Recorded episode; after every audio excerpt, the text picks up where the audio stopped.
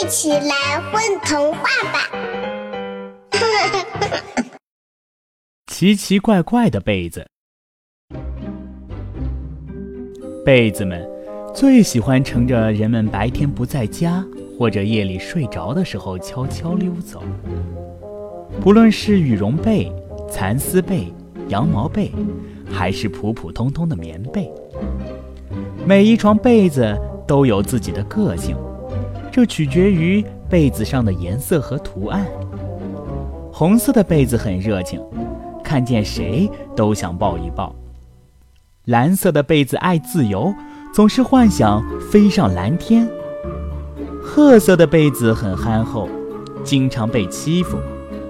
白色的被子有洁癖，讨厌被人盖在身上。被子走路的姿势也各不相同，有的像蛇一样拧成一条，呲溜呲溜地从床上滑走；有的团成球，傻里傻气地乱滚；有的踮起四个脚，弓着身子，像小偷一样鬼鬼祟祟地离开。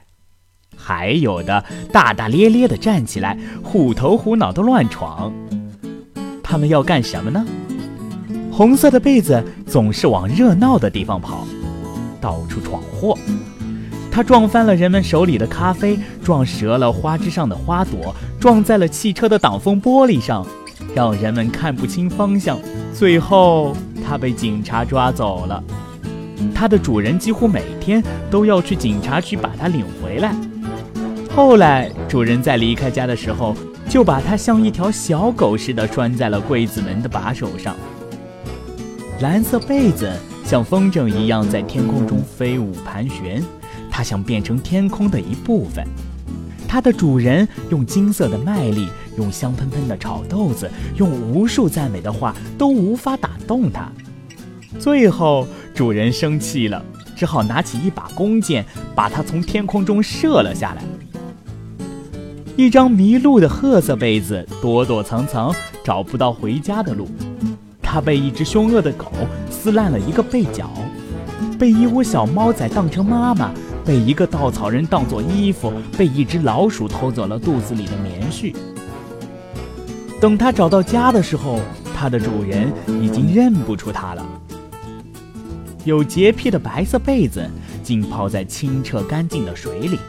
任凭主人怎么诱惑它，它都不肯出来。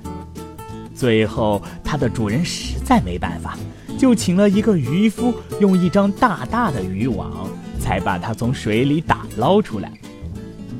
说实话，对付一张躲在水里的白色被子，比对付一条力大无比的鲸鱼还要费劲。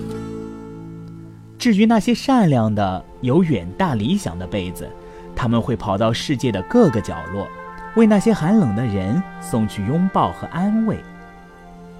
他们的梦想就是让每一个生命都感受到他们的温暖。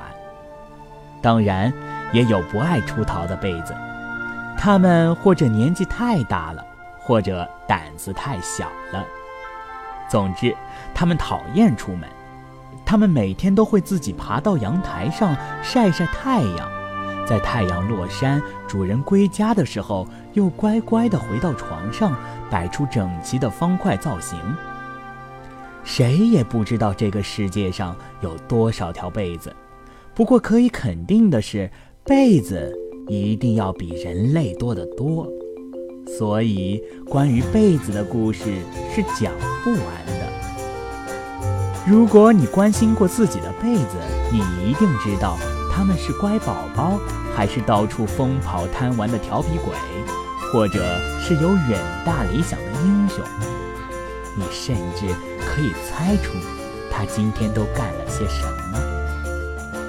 那么，猜猜看，你的被子会趁你不注意的时候，都干些什么事情呢？宝贝儿，你们在干嘛呀？嘘。